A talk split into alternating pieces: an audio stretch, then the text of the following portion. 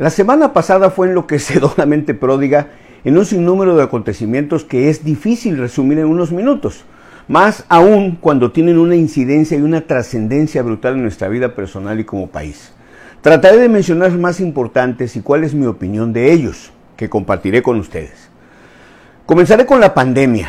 Ya sabemos que las cifras siguen al alza, que el número de muertos siguen siendo de los más altos del mundo y que la estrategia seguida por este gobierno fue nefasta, fallida, porque nunca logró cumplir ningún objetivo y mucho menos el más importante, que es el de cuidar la vida de la gente. Esa enorme losa caerá sobre los hombros de quienes hoy irresponsablemente ya le dieron vuelta a la hoja. Nos lanzaron a la calle en una estrategia de sálvese quien pueda y que seguramente será motivo, uno más de tantos, para pensar el año que entra por quién votar. Estas tres semanas que siguen van a ser cruciales en el tema del COVID-19.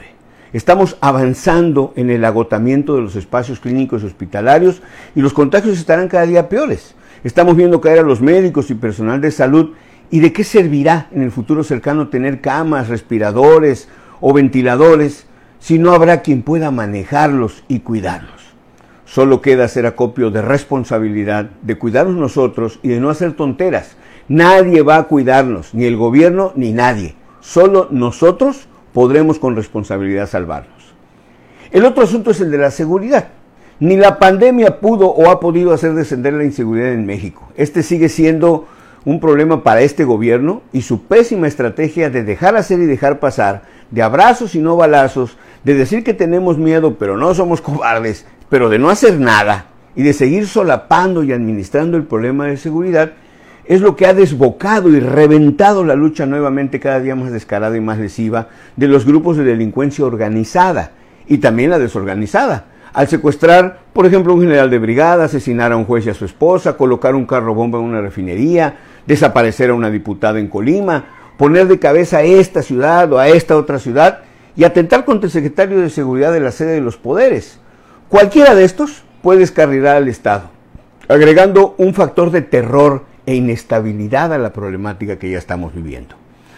Lo cierto es que siguen los muertos, los ejecutados, los asesinados, los feminicidios, los robos, los asaltos y demás delitos que no consignan castigado alguno. Pero el caso es que los delincuentes más tardan en entrar que en salir y de nuevo a delinquir con la complacencia del gobierno. A punto de cumplir dos años de haber sido electo López Obrador y en menos de 15 días, recibió avisos de cómo el poder de la naturaleza, reflejado en la epidemia, el temblor, las enfermedades cíclicas y recurrentes como el sarampión, la conjuntivitis, la influenza, el dengue, la chikungunya, más los huracanes, el sargazo del Caribe que ahí viene, pues pueden volver a descarrilar por completo un proyecto si no se redefinen las metas y se construyen alianzas económicas y políticas ante la consecuencia de esos fenómenos.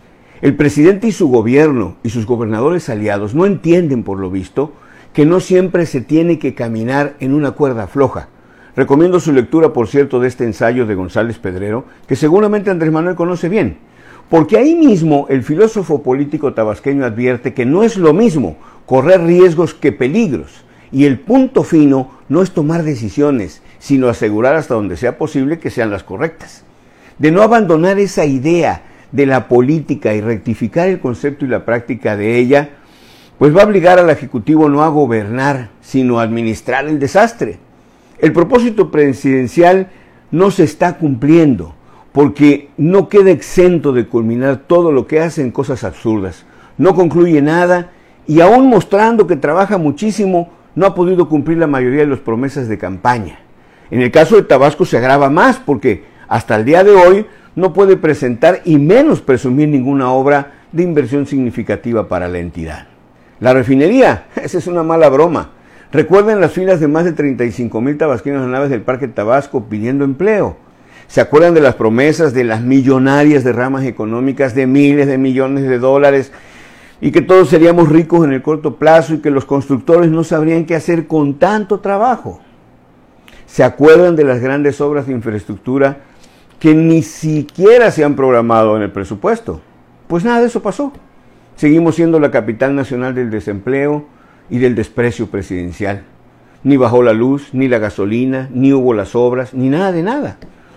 Pues a eso hay que sumarle que la refinería, además de no ser aún, de ser un lastre económico para el país, pues ahora también nos viene a quitar dinero a los tabasqueños en lugar de darnos, porque el empréstito autorizado por el Congreso mm, liderado por Morena en Tabasco para el Ayuntamiento de Paraíso de más de 30 millones de pesos para construir obras, carreteras y viales y de servicios para la refinería, pues ya es el colmo. Ahora resulta que en lugar de darnos beneficios, nos viene a dejar al municipio y también al Estado deudas para la refinería. Y falta lo peor, porque esa obra seguramente ni va a dar los empleos prometidos y la derrama económica será ínfima. Veremos pasar el dinero nada más, al tiempo.